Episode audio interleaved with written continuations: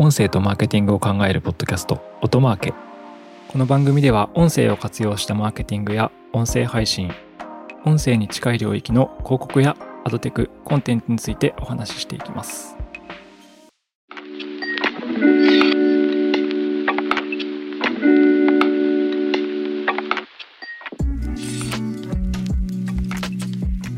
こんにちは八木大輔です。高橋哲司です。はい、えー本日は、まあ、今国内でも非常にバズっている音声 SNS のクラブハウスについて話せればと思うんですけど、我々はあのはい音声広告屋さんなんですよね。デジタル音声広告屋さん。一応その音声配信も書籍を出させていただいたりとかしているので、一応専門領域に足を突っ込んでいる人間たちとして、クラブハウスのマネタイズについて話していければと思います。うんうん。いや、もうでもすごいですよね、本当に広がり方が。そうですね。半端じゃなくないですか、スピード。いや、でもなんかもうここ一週間ぐらい本当タイムライン、ツイッターとかフェイスブックとか、クラブハウス一色ですよね。うん。なんか、キャズムの超え方がやばい。あの、スピードが。確かに。だって一も日単位で超えて、はう、い。そうですね。一般の方のって話もそうなんですけど、芸能人がもう数日単位でやり始めるってやばくないですか？そう、そうですね。多分バズり始めて2週間とか、今、はい。今2月1日とかですよね。1月の中旬ぐらいですよね。気がつき始めた。そうですね。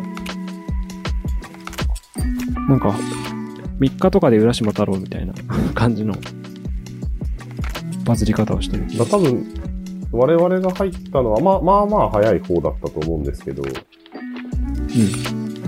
そう、その辺の時期はまだマーケターの方とか起業家の方が多くて、はい。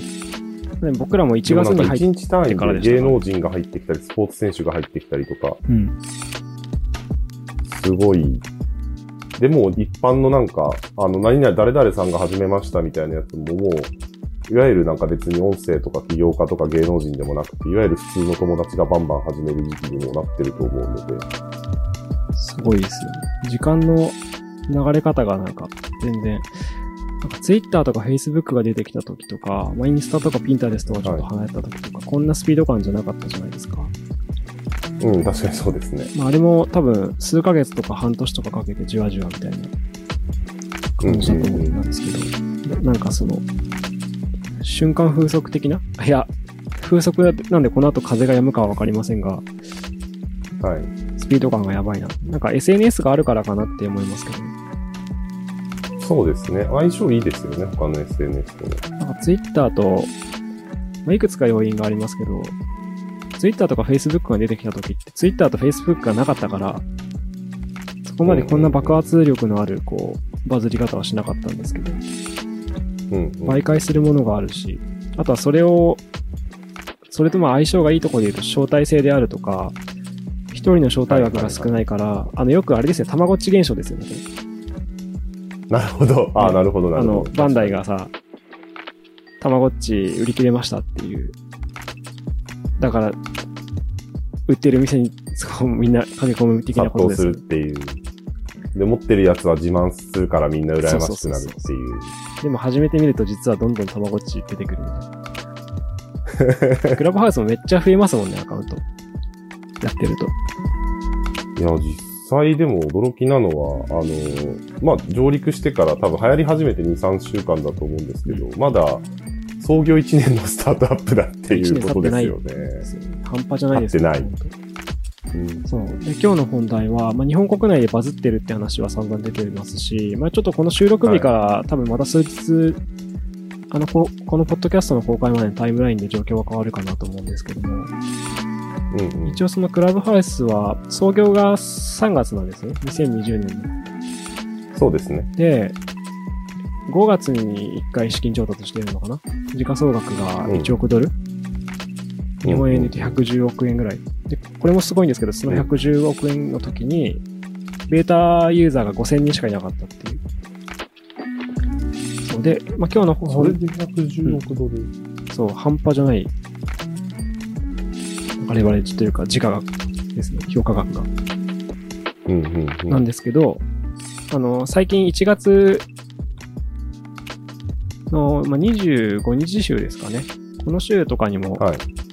あの、シリーズ B で10億円、ごめんなさい、間違えた。10億ドルの評価額で調達してます。金額は非開示のようですが、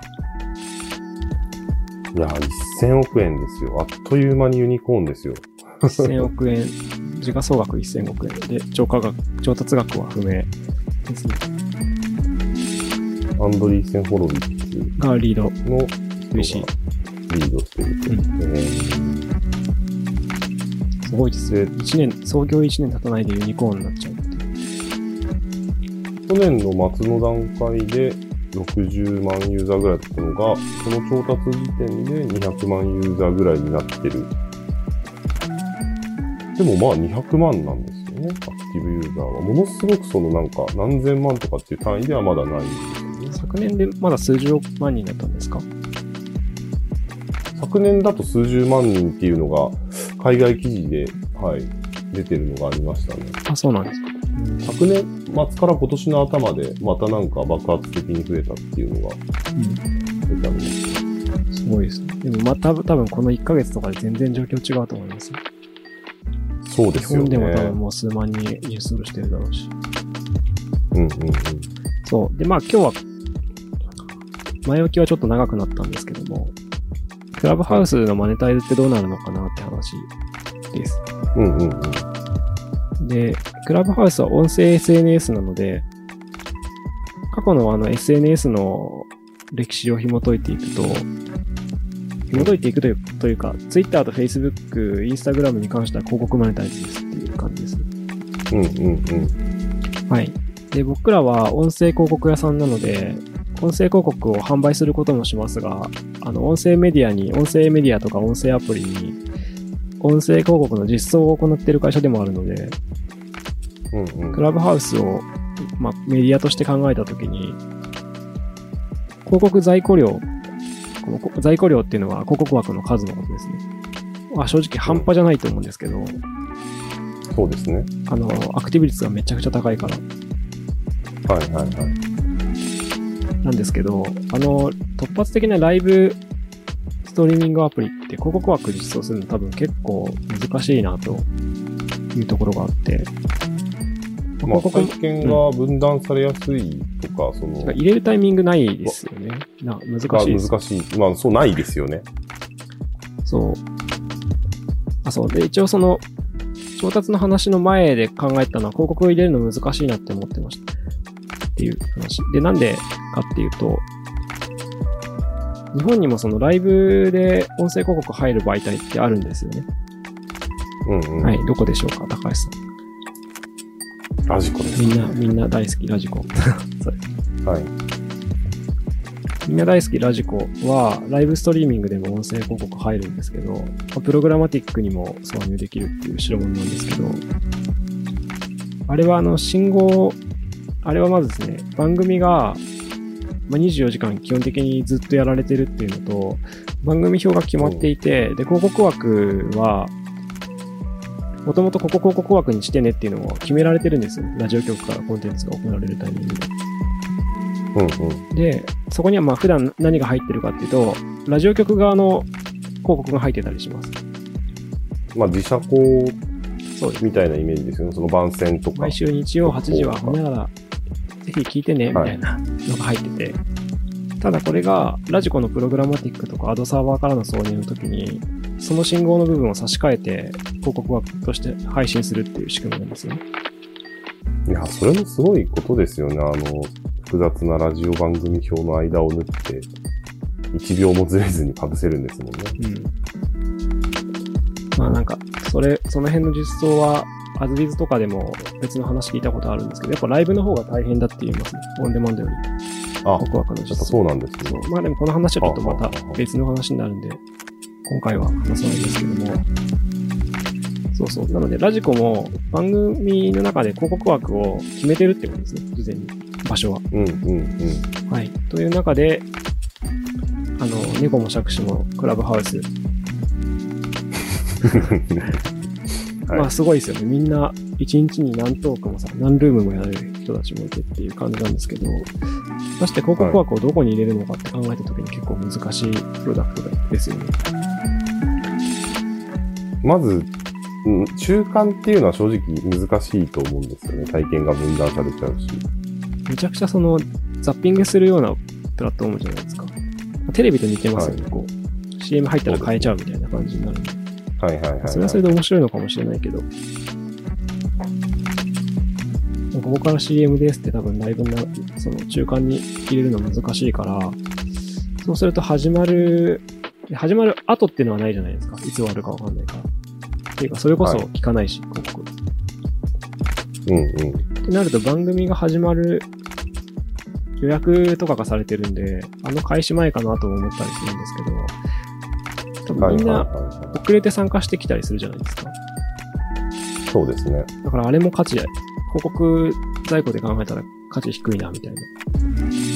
うん、うん。ここで言うと広告マネタイズは結構難しいだろうなっていう感じがしてますね。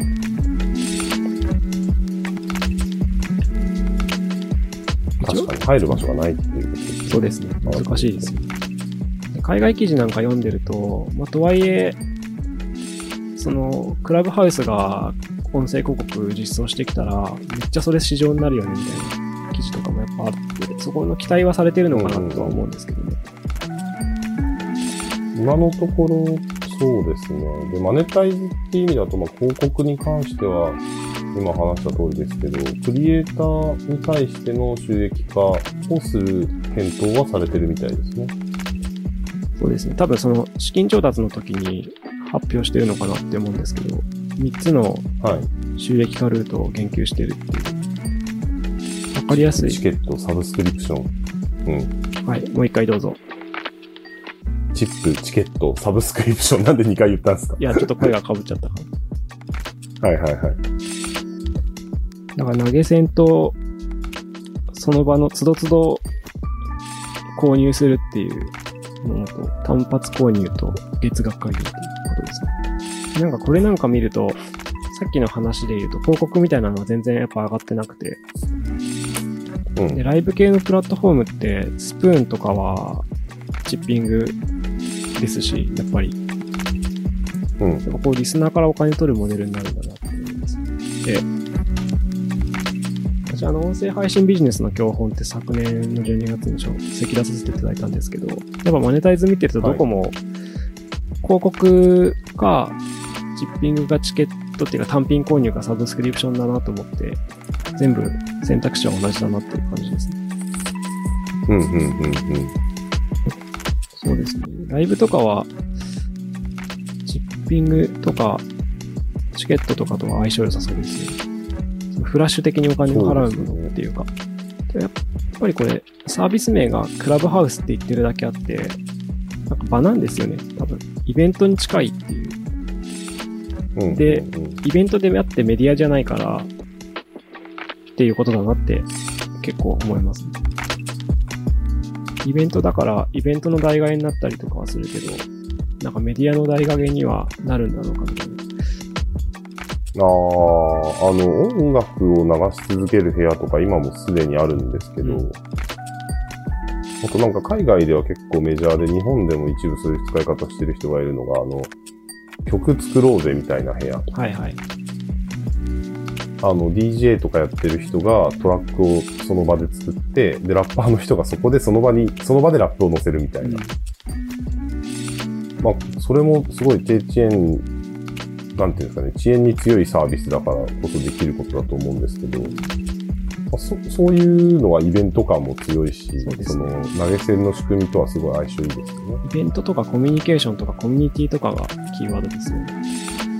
うんうん。僕らは音声メディアをやっぱり関わってる人間なんで、メディアなのかどうなのかってとこ結構気になっちゃうんですけど、メディア性のところはあるんですけど、それよりも人とのつながりとか、究極言うとその、配信者と聞く側の境目がない感じとかは、メディアっていうよりは、こう、イベントっていうかね、モッシュしてさ、あの、はい。